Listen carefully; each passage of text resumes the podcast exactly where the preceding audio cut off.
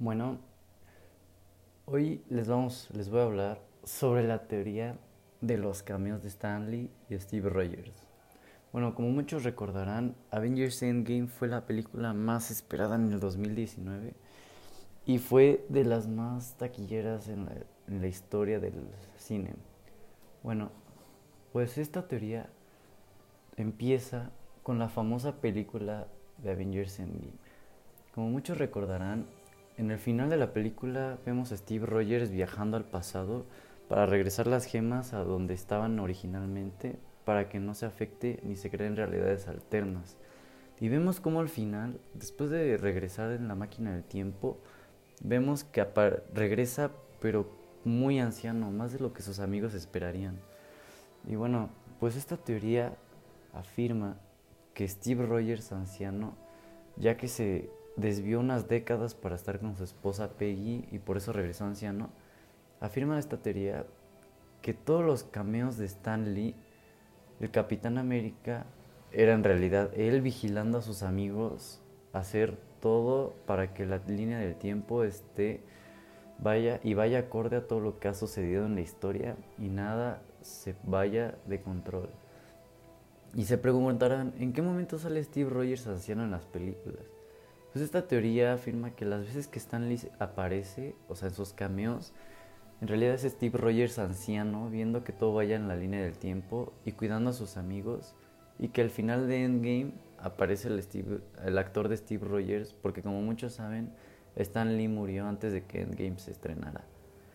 Bueno, pues esta teoría, si fuera cierta, sería realmente sorprendente y genial, ya que en todas las películas de Marvel, literalmente en todas, aparece Stan Lee al final o en varios cameos y muchas veces interactúa un poco con los superhéroes. Y bueno, pues los puntos claves de esta teoría es que los cameos de Stan Lee en los cuales ha aparecido, tiene ese personaje que aparece, tiene mucha relación con Steve Rogers y en muchos cameos el personaje hace bromas lo que demostraría que es el Capitán América. Y hubo un cameo donde Stan Lee, el personaje que salió en el cameo, vemos cómo llama a Iron Man Tony Stark, lo que demostraría que la teoría es cierta. Y pues continuando con los argumentos de esta teoría, en el cameo de Avengers 1, cuando avisan en una televisora pública que hay villanos en Nueva York, pues podemos escuchar cómo Stan Lee dice, superhéroes en Nueva York, dame un respiro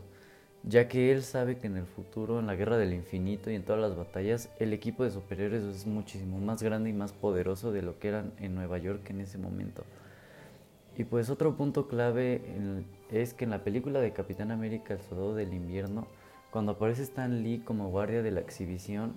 él está ahí para contar una mejor historia sobre Capitán América a las personas que estén ahí viendo la tele.